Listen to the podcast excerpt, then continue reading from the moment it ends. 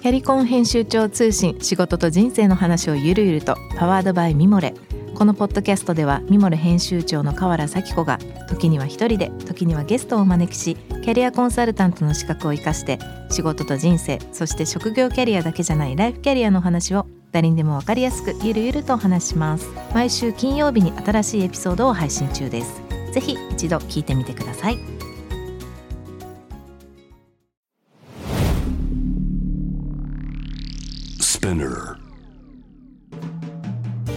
ナビゲーター中道大輔です。Vision to the Future with Forbes Japan このポッドキャストは物こと人の魅力を引き出すことで日本のカルチャーの価値を再定義し世界と共有するコミュニティプログラムです。ショートコンテンツ Vision to the Future Stories と題して毎週水曜日金曜日日曜日に Forbes Japan よりピックアップしたニュースをお届けしております。今回も熊澤大輔さんと共にお送りしたいと思います。今日ご紹介するトピックはですね、これ2022年11月28日にアップされました。これはあの、あれですね、アメリカの本国の方のコントリビューターのセセリア・ロドリゲスさんのコラムで、日本のタイトルが人口が減少するイタリア。移住者に懸賞金を提供する街が増加中と。いうことで、あれですね、日本が、まあ、おそらく今世界中で一番人口の、まあ、年齢の、まあ、比較というか、あの、高齢者の方のポーションが高くなってきてるという、まあ、何なんですかもう問題というよりかは、これは一つの事象だと思うんですけど、まあこれ、今後あと15年、20年ぐらいすると多分、大きな波が中国に押し寄せるともう誰もが分かってることで、ただイタリアもそういった意味では結構日本に近いような状況なんだろうなとこの記事を読む限りは思うんですが、この記事でもあれなんですよね。あの、まあ、まあいろいろ多分日本でもやってますけど、まあ同じように地方に、まあつまりは移住してくれと。で、それに対して国がサポートして、いろいろと、まあ、来てもらう理由をたくさん作ってるということなんですが、まあ、詳しくは、まあ、この記事を見ていただければと思うんですけど、僕はなんでこのちょっとトピックを今日ピックアップして熊さんと話したいかと思ったかと言いますとですね、これ、まあ、先ほどもちょっと言いましたけど、これ日本が高齢者の問題、人口の割合に対する高齢者の、まあ、問題、これ多分世界で一番前にいるわけですよね。これは間違いなく。はい、で、ここで得たいろんな話は、もしくは、まあ、情報もそうですし、やり方もそうですし、そこに対してのこう改革の仕方もそうですし、こう、どういう形でこう解決していったかっていうこともそうだと思うんですけど、本当は、これ世界にもっと共有できることがたくさんあるんじゃないかなと思うんですね。まあ、この、まあ、たまたまこの番組のコンテクストだとそうだっていうこともありますし、ただ、なんだろうな、これなんかあんまり広がってない気がするんですけど、おそらくその、小田さんたちの周りの職人さんたち、まあ、結構な高齢者の方、まあ、ずっと続,、ね、続けてららっしゃる方多いと思うんですけど、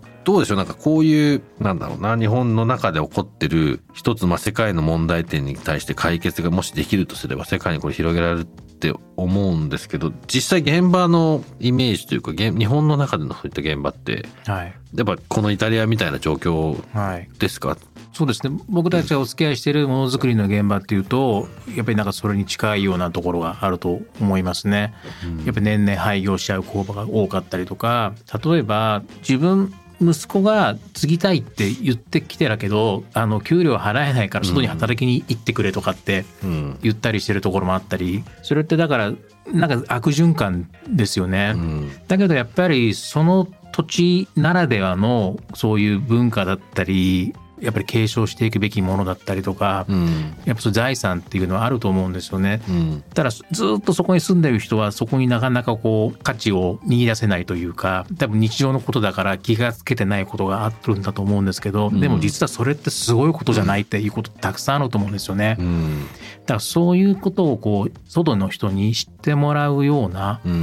ことそれがだからどうしたらいいのかっていうのは分からないですけれども、もしかしたらそれが例えば日本では響かないけど例えばアメリカ人には響くとかフランス人には響くとか、なんかいろいろあるかもしれないですよね。うん。そういう意味でこのイタリアのケースを見てると、イタリアもこのデータによるとですね、人口2030年に5790万人。これ2070年に4770万、約1000万人減るって言われてるみたいです、はい、まあ日本はそういう意味だとスピードもっと速いですけど、確か2050年に1億切るか切ないか、切らないかみたいな。はいはい、だそうすると、これだけ世の中繋がってるんだから、もうなんかやること結構シンプルに見えてくんじゃないと思っちゃうんですけど、だから、イタリアのこのケースも、まあ国がね、いろいろ、あの、サポートしてたりとか、いろんな経済成長に対してのとか、年金政策といろいろ、うん。まあ、書いてあるんですけど、はい。日本でも、なんか聞くじゃないですか、そういう話。はい。やってるっていうか、ええ。でもなんか身を得てないというか、形になってない、はい。そんな気がしますね。なんかそういうことがうまくいって、本当に、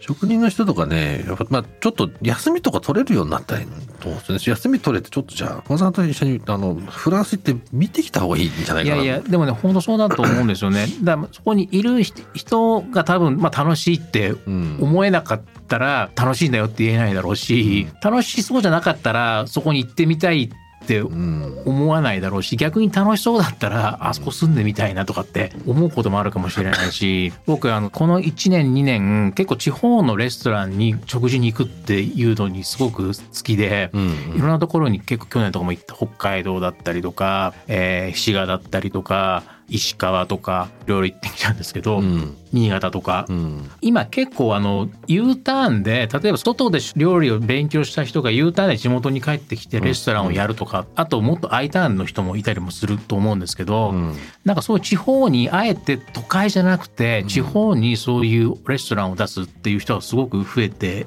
いますよね。うん。それはやっぱりそこだからこそ新鮮な素材が入るとかそこでしか手に入らない何かがあるとか自分で量までしてっていう人もいたりしますし、うん、なんかそういうようなことで食ってやっぱりすごく人を呼べると思うんですよね。うん、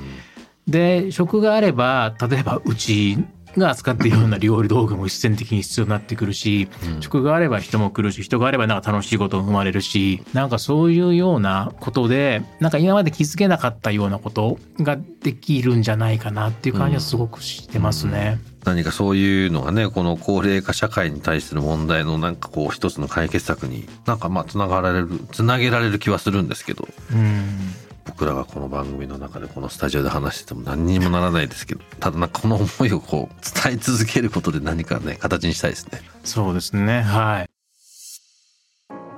今日ご紹介したトピックは概要欄にリンクを貼っています。ぜひそちらからご覧ください。質問感想は番組のツイッターアカウント BTTF アンダーバーコミュニティにお寄せください。このポッドキャストはスピナーのほか Spotify、Apple Podcast、Amazon Music などでお楽しみいただけます。お使いのプラットフォームでぜひフォローしてみてください。そして毎週月曜日には様々なゲストとともにお送りするゲストトークエピソードが配信されます。詳しくはそちらも概要欄載せています。こちらもぜひチェックしてください。Vision to the Future Stories。ここまでのお相手は中道大輔でした。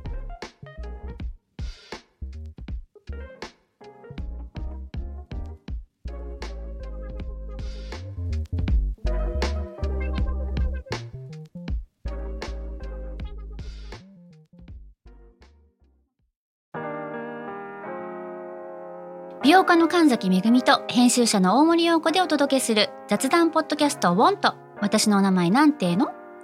ふと私って誰なんだ？と自分がぐらついてしまうそんなあなたと毎日を楽しくするサバイバル術を一緒に考えていきます。ウォンとは毎週水曜日朝5時に配信。ぜひお聞きのプラットフォームでフォローしてください